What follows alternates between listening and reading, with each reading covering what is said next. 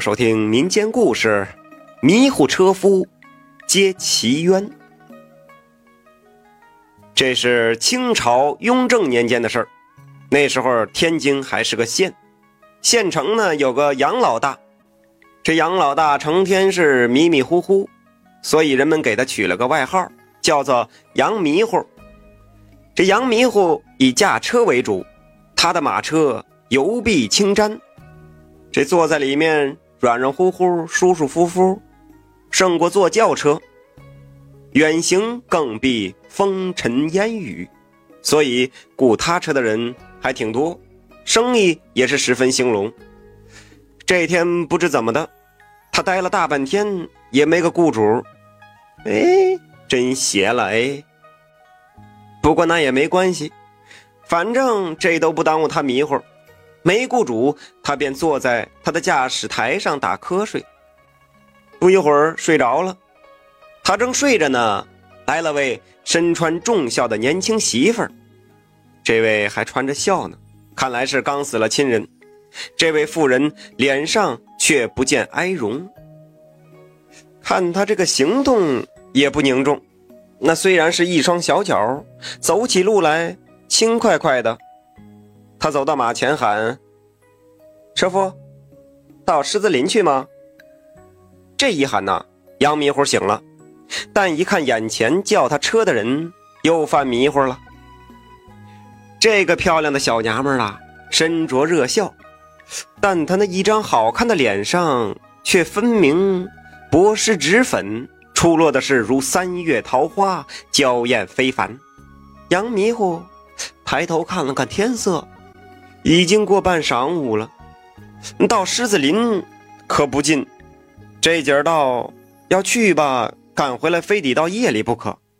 那不去吧，今天这也待了一天了，也没个主顾，这好不容易守候到一个，又怎么能轻易推掉呢？于是带着几分无奈说道：“好吧，呃，请上车吧。”女人撩起孝裙上车，杨迷糊又迷糊了。哎呦，这女人笑裙下白露出一抹猩红，笑裙里面分明还穿着一条大红裙子。哎，这可怪了哎！但穿什么这是人家的事儿。这杨迷糊虽然心里这么犯着嘀咕，还是无言的策动了他的马。马走在驿道上，蹄声嘚嘚，车颤悠悠。他的马车去狮子林可谓是轻车熟路，他不用驾驭，这马也会自个儿跑去。这杨迷糊就坐在他的驾台上，抱着马鞭子，便又迷糊起来了。好在他这个马呀，很老实，也很听话，一旦小跑起来，不勒脚子，他不会停下。那如果说到了地头，就是不勒脚子，他也会自动停下。进了狮子林。这马车就自动停下了，这杨迷糊，哎哎呦呵，嗯，到了啊，这也从迷糊中醒来了。他坐在驾台上等着乘客下来，哎呦，等了好一会儿也没见那女人下来。这杨迷糊边下他的驾驶台边小声嘀咕：“这小娘们儿，哎呀，这也像我一样迷糊，睡着了吧，在里边。”他边开车门边叫道。啊，小姑娘，车到了，该下车了。他拉开车门，啊的惊叫了一声，倒退三步，半天没回过神来。周围的人先是听得一声撕破喊子的尖叫，继而看见他一副丢了魂的样子，不由得都围了过来，推着杨迷糊问：“哎，你怎么回事啊？你神经兮兮的。”杨迷糊这才缓过神来。他揉了揉眼，说：“啊，怪事儿啊！哎，怪事儿啊！上车的时候明明是个身穿雪白校服的年轻女子，怎么这会儿变成邋遢的灰袍小老头子了？”大伙儿听说有这等怪事儿，好事的小伙子们便到车上去看个究竟。谁知不看还好，这一看便是齐声叫道：“哎！”你这怎么拉了个死人呢？死人！杨迷糊这下更迷糊了，他还不信，亲自上车去看，果然叫叫不应，推推不动。于是众人七手八脚的就把那小老头给抬了下来，摊到路边上，一摸鼻息呀，嘿，早已经气绝身亡，这可不是死了吗？大家见出了人命案，这还了得，赶紧喊来李正报案。第二天一大清早，县太爷带着衙役仵作，押着杨老大就来到了现场。这李正早在这里为县太爷设立了临时公堂。县太爷就坐后，命仵作验尸。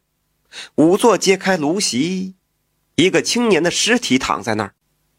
这跪在一旁的杨老大一看就喊开了：“哎，大人，这个死尸不是小人昨天拉来的。”小人昨天拉来的是个五十多岁的老头啊，那头发胡子都是花白的，这人一头青发，体格魁梧，这是个年轻人，他的死可与小的无关呐。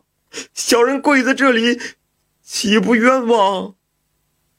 这个时候，忽然有一个人从围看的人丛中挤出来，往县太爷桌案前一跪，说：“启禀大人。”这个人确实是冤枉的。这人昨天拉的是小民，小民石如冰，是个教书先生，平时爱喝两口。昨日进城会友，就多饮了几杯。回家时脚软无力，见辆马车从身边缓缓经过，想搭个便车，刚拉开车门，想是醉酒无力，脚一软，跃进车厢内。仿佛扑进了温柔乡里，只感觉芳香扑鼻。正好我醉欲眠，忽然眼前白光一闪，我便滚了下来。那顿觉得头在什么地方被撞了一下，当时我就什么也不知道了。